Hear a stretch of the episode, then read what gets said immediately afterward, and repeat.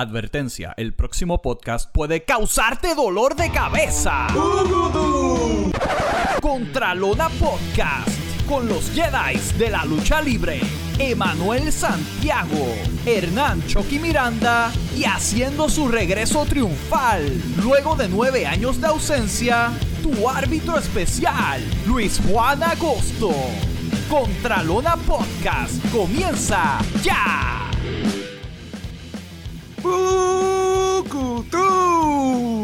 Bienvenidos al podcast de Contralona. ¿Quién Este que le habla aquí es Mira que Oh, está de espérate, vuelta. espérate, ¿quién volvió a...? Chucky's back. Chucky volvió. Regresó de, una- de unas, de unas largas vacaciones que tuvo, pasando bien. ¿eh? Pues vacaciones, aniversario, todo junto. ¡Ea, De todo. Me Y pues yo que- otra vez estoy aquí porque pues Emanuel tampoco está hoy.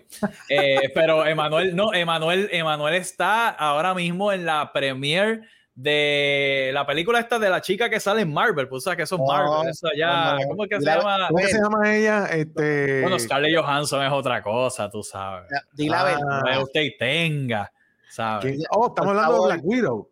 Estamos hablando de Black Widow. Emanuel está por allá, está, está en la premiere, está trabajando para Geeks por hoy, así que eso es muy bueno. Saludos, No, Emanuel. di la verdad.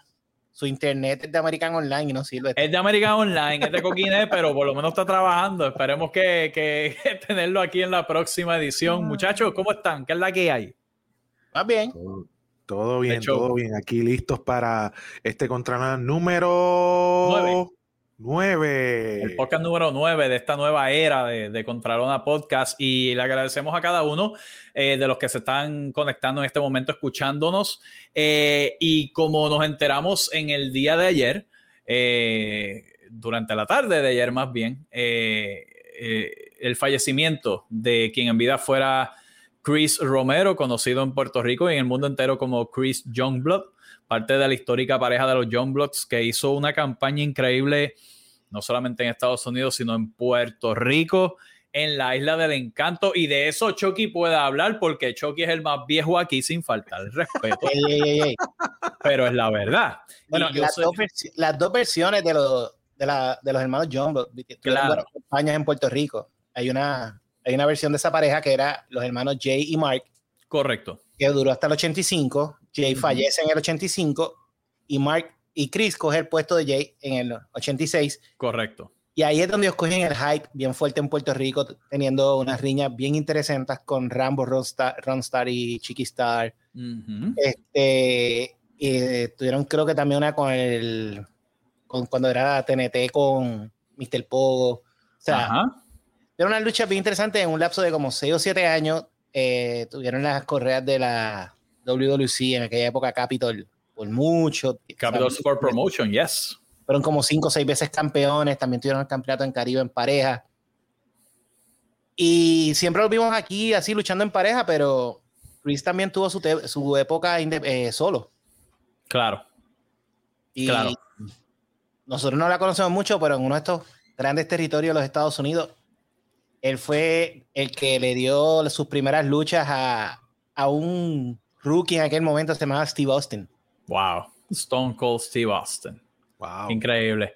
Eh, tú sabes, ayer, ¿verdad? Y para los que no han tenido la oportunidad de verlo, anoche eh, presentamos una entrevista en, en- en nuestro canal de YouTube con su majestad el profe, con quien también eh, él estuvo, él trabajó en Puerto Rico, ¿verdad? Y, y más bien, como decía el profe, eh, eh, era uno de sus rivales, porque profe como manager también, como luchador, ¿verdad? Pues, pues siempre sus parejas tenían esa rivalidad con, con, con, los John Bloods y, habló muy bien de, de quién era Chris, eh, Chris Romero, eh, la persona. Así que si no lo han visto, le exhorto a, a entrar a YouTube una vez usted termine de escuchar este podcast este, para, para que conozca más anécdotas más allá de parte de su majestad el profe.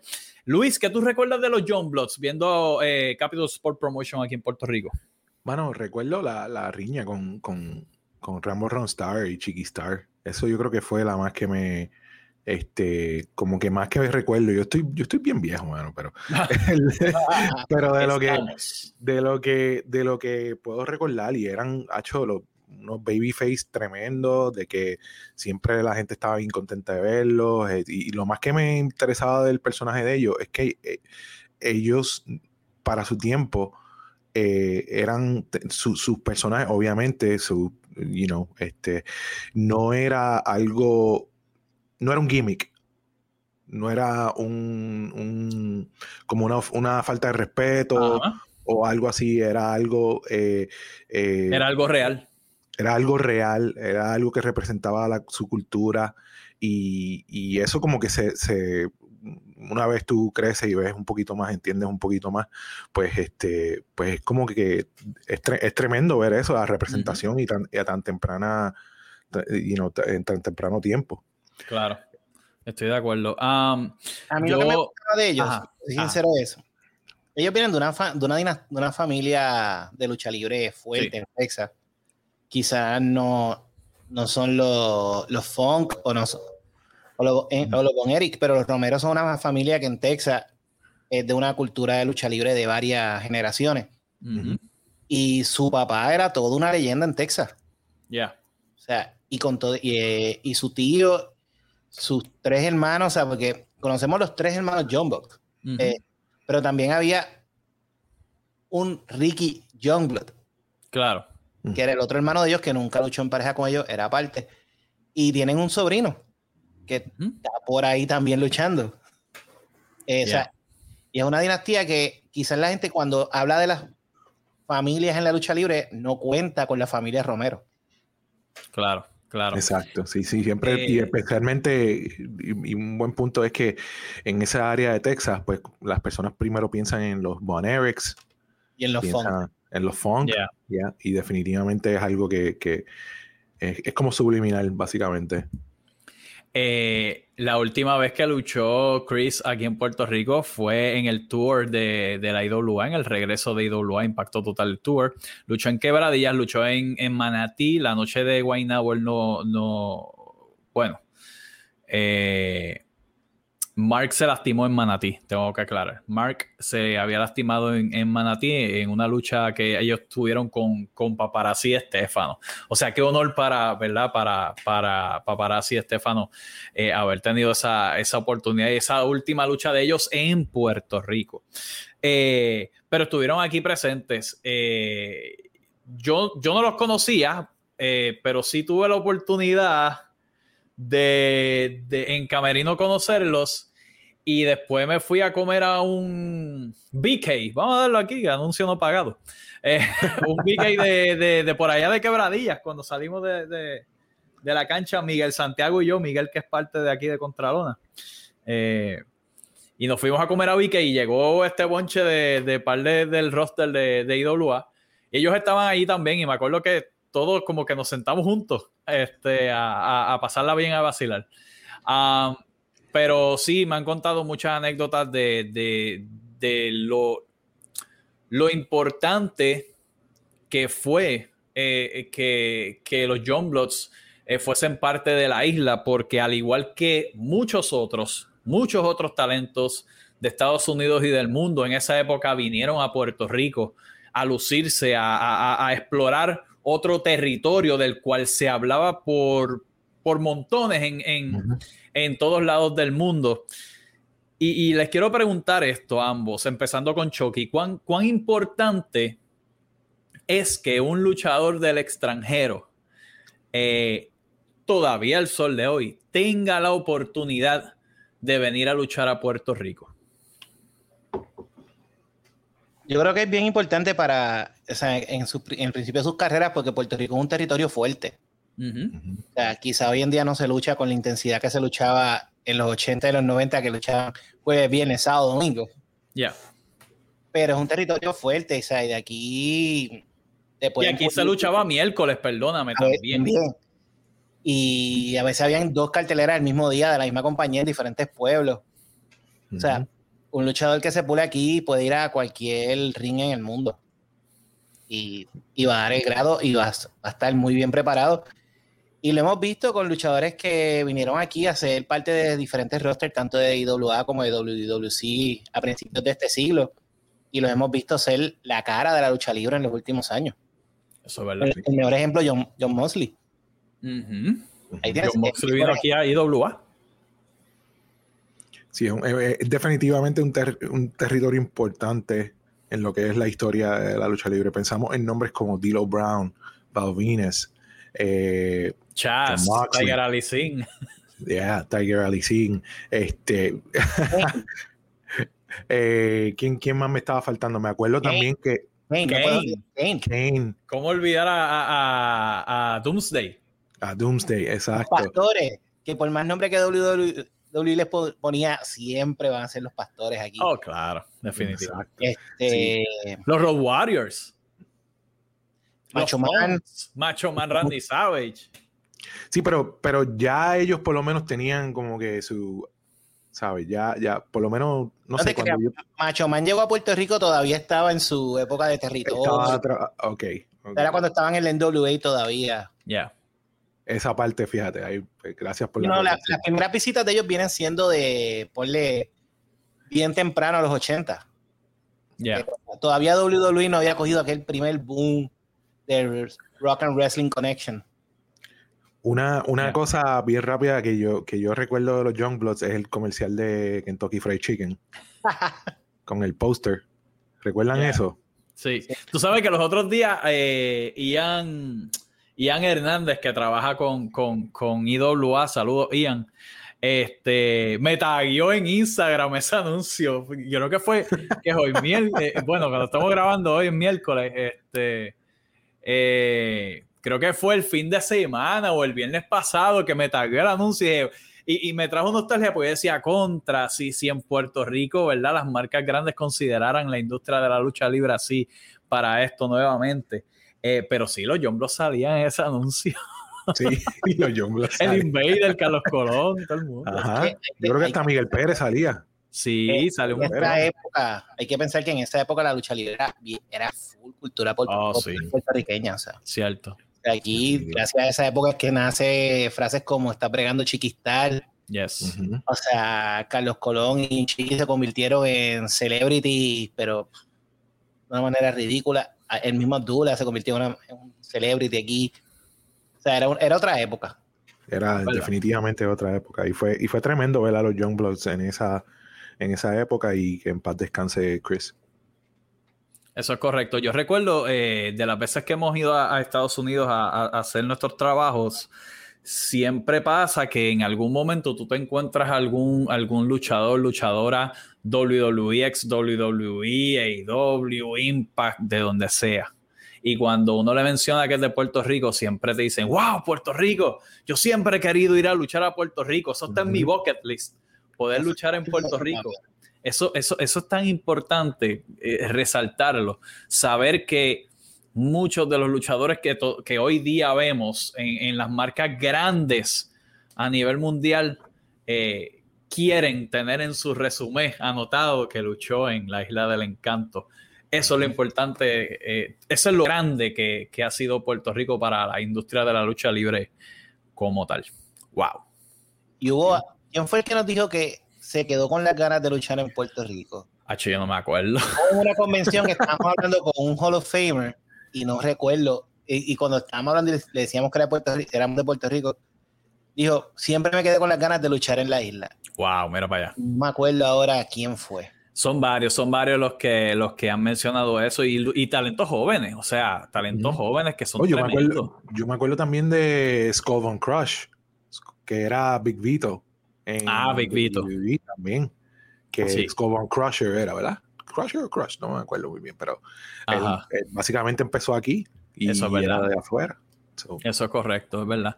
Cada vez que vemos una leyenda en los Estados Unidos, en las convenciones o en carteleras que ellos han tenido la experiencia en, el pasado de haber luchado aquí, siempre sale algo bueno cuando uno le menciona Puerto Rico. Siempre dicen algo bueno. Eh, y mi gente, eh, eh, eh, eso es lo grande de, de nuestro país. Eso es lo grande de nuestra lucha libre puertorriqueña que no, que no debemos descuidar. Y es que todavía, hasta el sol de hoy, 2021, hay mucha gente que anhela eh, llegar a nuestra isla para apuntar en su resumen que luchó en Puerto Rico. Eso es algo grandioso e increíble.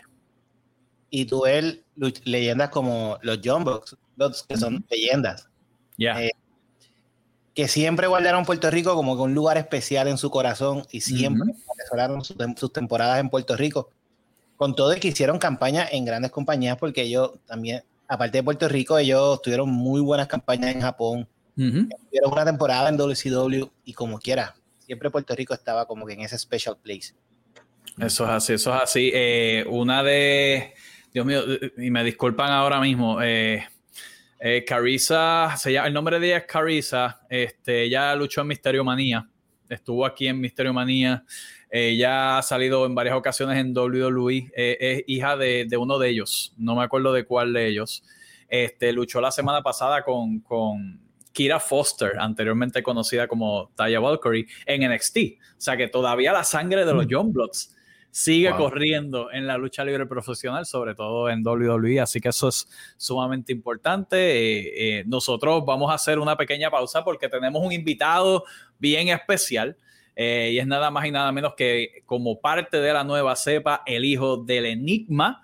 y él nos va a estar contando su historia, es parte de Espíritu Pro Wrestling Dojo uno de los estudiantes de Mike Mendoza, que ya ha hecho bastantes cosas en la lucha libre profesional. Así que nada, que descanse en paz Chris Youngblood y agradecidos todos por, por todos esos momentos de, de alegría eh, y de entusiasmo que nos dio al verlo luchar en, la, en, la, en, el ring de Puerto Rico, en los Estados Unidos y en el mundo entero. Así que que descanse en paz Chris Youngblood.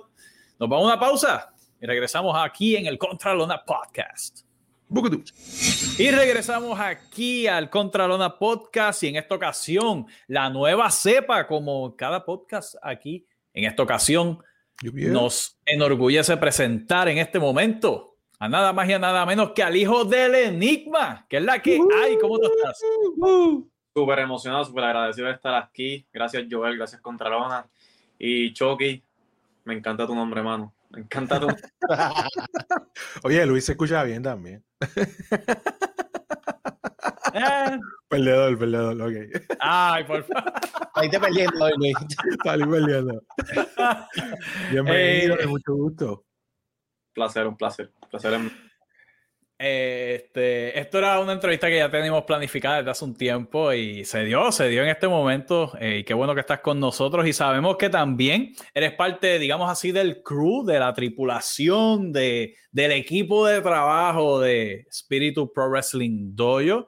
Eh, y de eso queremos, queremos hablar contigo porque sabemos que eres parte de ese crew y entendemos que empezaste ahí, ¿verdad? ¿O me equivoco?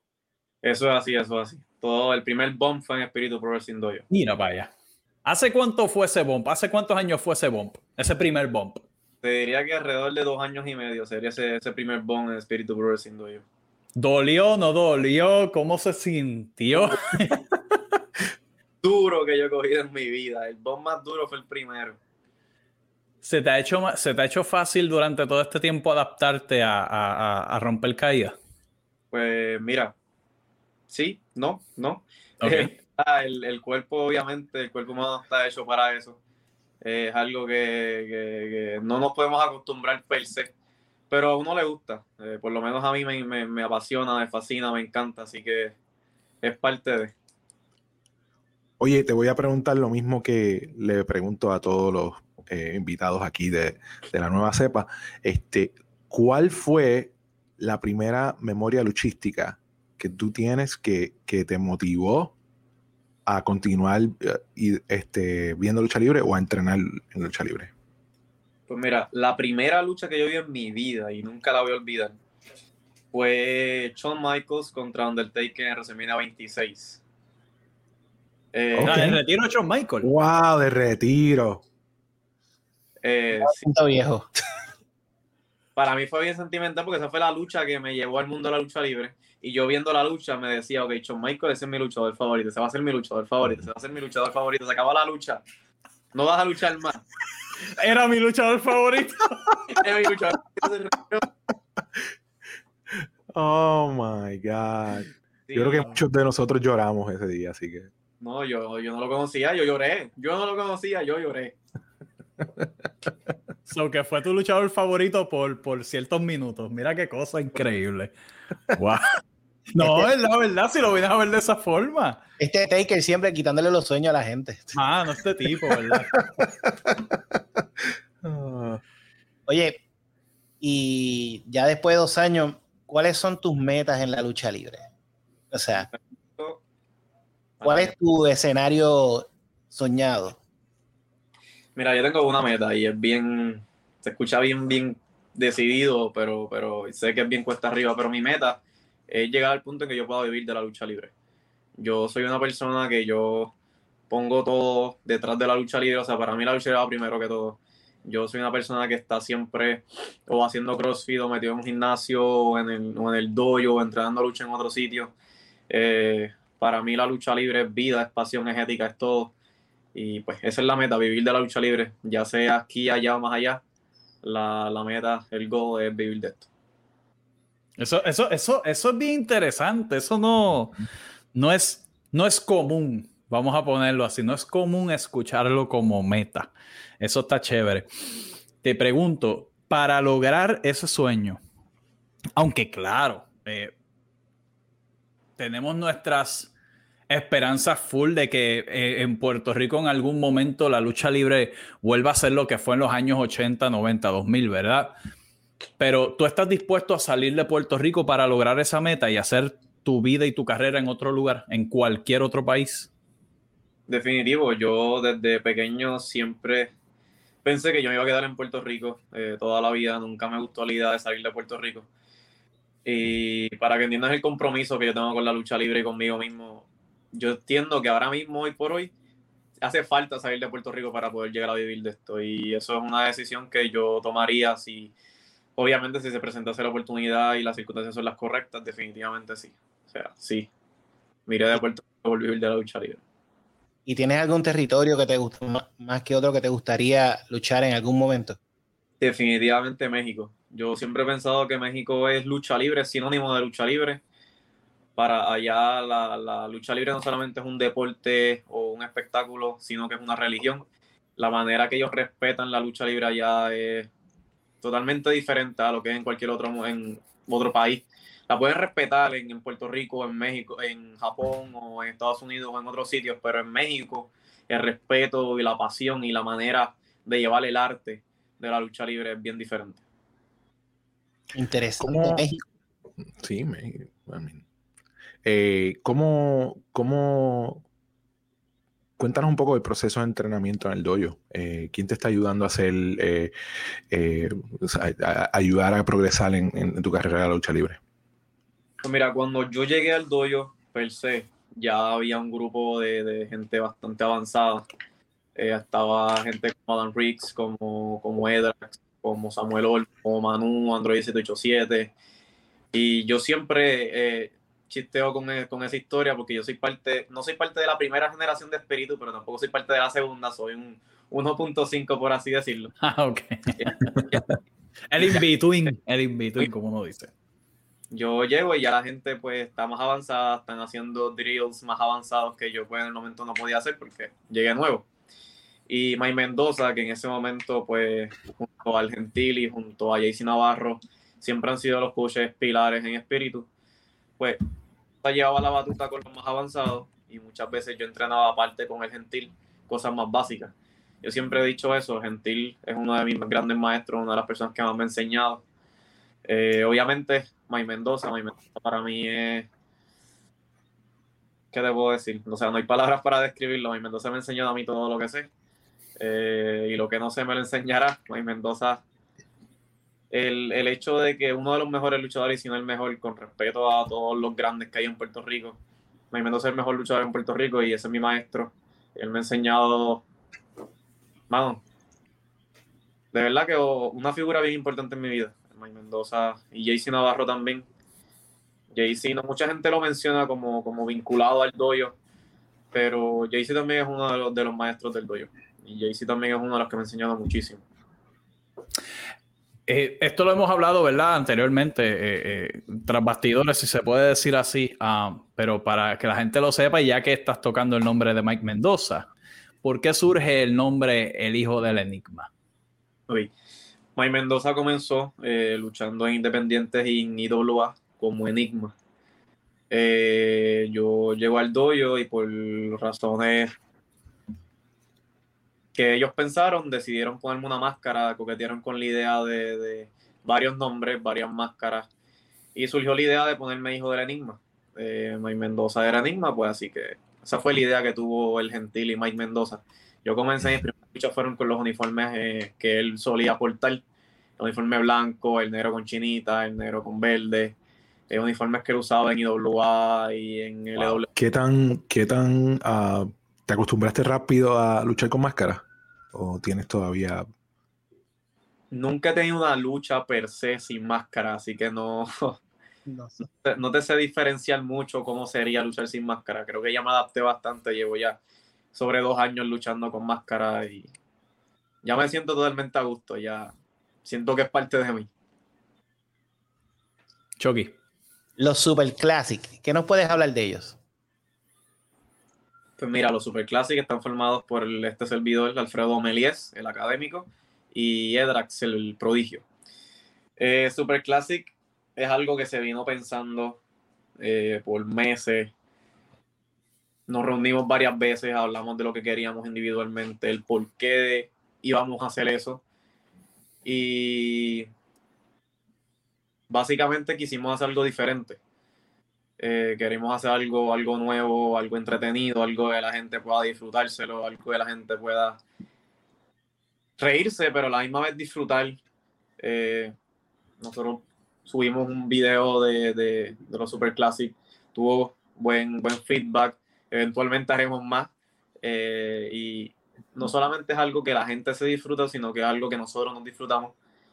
Nosotros amamos los tres, que ahí es como nosotros salimos y decidimos que nosotros tres somos los que vamos a hacer Super Classic.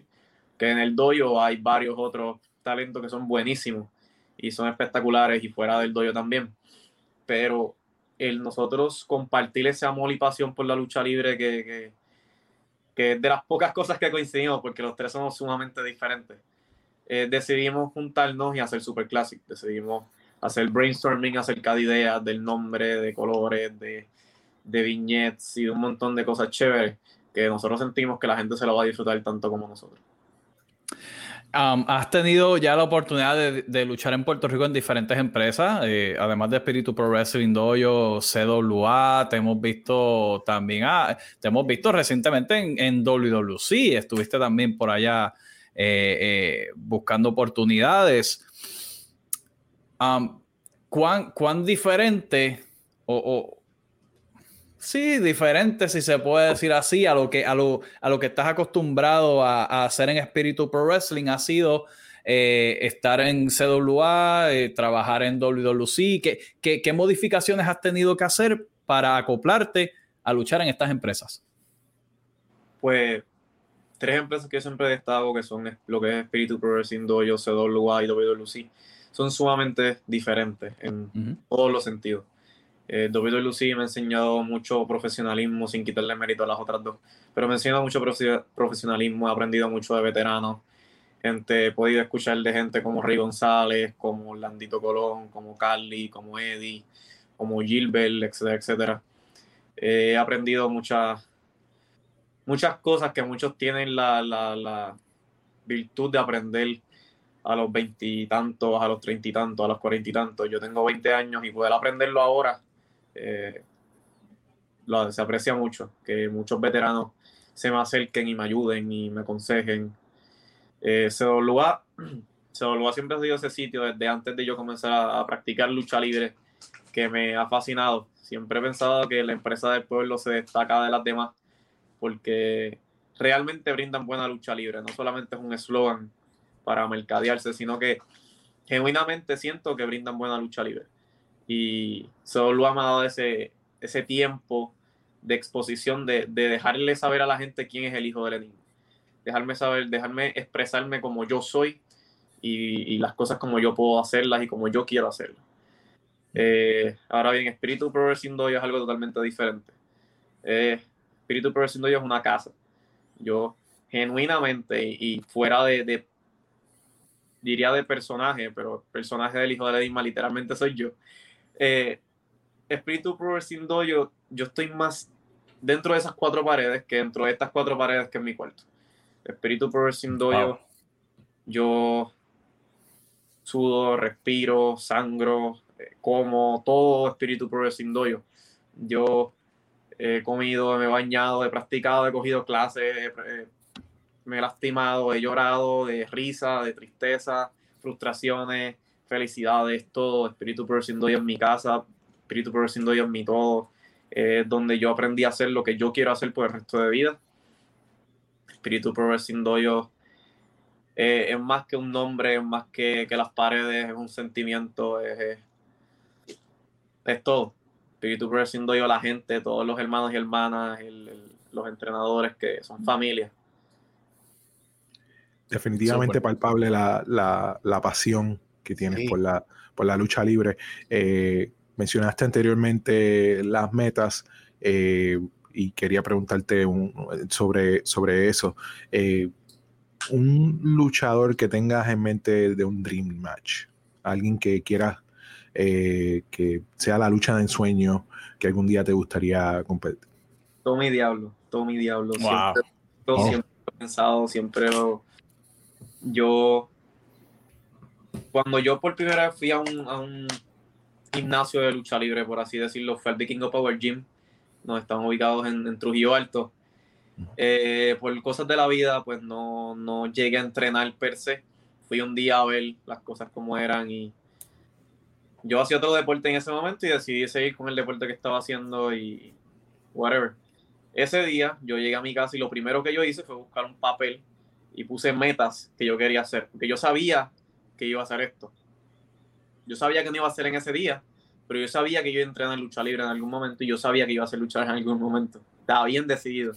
Así que yo hice una lista, creo que eran 12 metas las que yo tenía y una de esas es luchar con Tommy Diablo. Tommy Mm. Diablo es, fue y siempre será una- uno de esos pilares en la lucha libre en Puerto Rico. Eh, siento que no se le da el crédito que se pudiera merecer. Eh, Tommy es uno de los mejores luchadores a ras de lona, es uno de los mejores luchadores aéreos, es uno de los luchadores mejores en el micrófono, es uno de los mejores, es uno de los luchadores más completos en Puerto Rico. Punto. Definitivo. Tengo que compartir esa línea de que es uno de los luchadores más underrated en la isla. Definitivo. Yep. Estoy de acuerdo, estoy de acuerdo también. Am, eh, hijo del Enigma, esto ha sido tremendo. eh, nosotros te agradecemos que hayas estado aquí con nosotros en el, en el Contralona Podcast. Es bueno saber que tienes más metas que Mike Mendoza, porque Mike Mendoza tenía solamente tres metas. Eh, supimos una, que era ser campeón de Puerto Rico en WWC en aquel entonces, pero las otras dos, pues nos quedamos en la nada. Le voy a preguntar un día Mike. Eh, si está viendo esto, a lo mejor se está riendo. Pero un saludito a Mike también, a los muchachos de Espíritu Pro Wrestling Dojo. eh, y, y nada, de verdad te deseamos el mayor de los éxitos. Este, hemos visto tu talento, lo que has dado dentro de la lucha libre profesional. Y al igual que tus compañeros de, de, de Espíritu Wrestling Dojo y la nueva cepa que, que está creciendo aquí en Puerto Rico, en la lucha libre puertorriqueña, de verdad mis mayores eh, deseos de éxito y, de, y, de, y de, de, muchas cosas buenas dentro de la industria. Eh, y para culminar, y claro, a los Super Classics también, como no. Y, y, para culminar, algún mensaje que le quieras brindar a toda la fanaticada que te está viendo aquí en Contralona Podcast. Pues primero, Joel, gracias por el tiempo, gracias por, por pensar en mí, a Luis y especialmente a Chucky, me encantó tu nombre. No sé dónde estás mirando, pero me encantó tu nombre. La cámara está abajo. Ah, pero... eh, nada, muchas gracias a los siguen, que me apoyan. Que me da curiosidad saber quién es el hijo del enigma. Para el que no me conoce en las redes, en Instagram, en Facebook, me pueden como hijo del enigma. Mi página web está totalmente accesible, hijodelenigma.net. Ahí vas a encontrar fotos, entrevistas. Próximamente esta. Eh, vas a encontrar luchas, mis redes, todo. Sígueme en las redes, apóyame. Y aunque no quiera, apóyame, no importa. Y el Classic, eh, Alfredo Melies y, y Edrax son dos máquinas de lucha libre. Así que, gracias. Qué bueno, y pronto los tendremos aquí también en Contralona Podcast para, para conocer más de ellos aquí en, en la nueva cepa. Nuevamente, mucho éxito. Chucky y Luis, ¿algo que quieran decir? Dime algo, Chucky. Bueno, realmente me sigue tripeando lo que estamos escuchando semana tras semana de la nueva generación. Tengo que decir que la nueva cepa me tripea. Antes de grabar este podcast, está diciendo a nivel, me gusta cuando hago el research del luchador que vamos a entrevistar, eh, que se están moviendo, ellos están viendo cómo está el mercado, no solamente en Puerto Rico, afuera, y ya no, o sea, se preocupan, hay mucha mercancía, están haciendo las cosas profesionalmente muy bien, y eso me agrada mucho. Eso eh, presenta un buen futuro para la industria en la isla. Definitivo. Sí, de acuerdo. Estoy totalmente de acuerdo. Y hablando de mercancía, eh, ¿pueden conseguir tu mercancía en, tu página también? Sí, me pueden escribir en cualquiera de las redes sociales y se le va a hacer llegar la mercancía del hijo del Enigma. Eh, están las mercancías inspiradas en Astro Boy, hay mercancías inspiradas en Mega Man y las de Morado, las tres están disponibles. Solamente tienen que escribirme en Instagram, en Facebook, por Messenger por donde usted desee, por donde sea fácil. A mí me dieron ganas de sacar el Nintendo y buscar los casos de Mega Man para jugar. de Mega Man, me dijiste Mega Man y chacho, qué brutal, la verdad que sí. Hijo del Enigma, mucho éxito y gracias por haber estado aquí con nosotros en el Contralona Podcast. Mi gente, eh, para los que nos están escuchando, Chucky, ¿dónde te pueden conseguir a ti? Como Chucky en Facebook, me busca ahí mi fanpage, eh, me puede escuchar todas las semanas en AC Rock Radio. Seguimos por ahí haciendo ruido. Luis. A mí me pueden conseguir bajo Cincy Rican en todas las plataformas. Eh, y aquí mismo, en Contralona, en Contralona Podcast. A mí me, pueden conseguir eh, a través de Joel Contralón en Instagram y en Twitter. Y pueden, claro, como siempre, les exhorto a suscribirse a nuestro canal de YouTube, suscribirse aquí a Anchor FM, Spotify, escucharnos en tu, en tu plataforma de podcast favorita. Suscríbete a Contralón en YouTube, creo que ya lo dije otra vez. Por si acaso, suscríbete a Contralón en YouTube si, si se me olvidó. Eh, y síguenos en contralona.com y todas las redes sociales. Esto ha sido tremendo y aquí lo dejamos en otra edición del Contralona Podcast y como siempre para más información de todo lo que acontece en la lucha libre puertorriqueña e internacional pendientes aquí a donde más a Contralona conectando la lucha libre. Contigo. Contigo.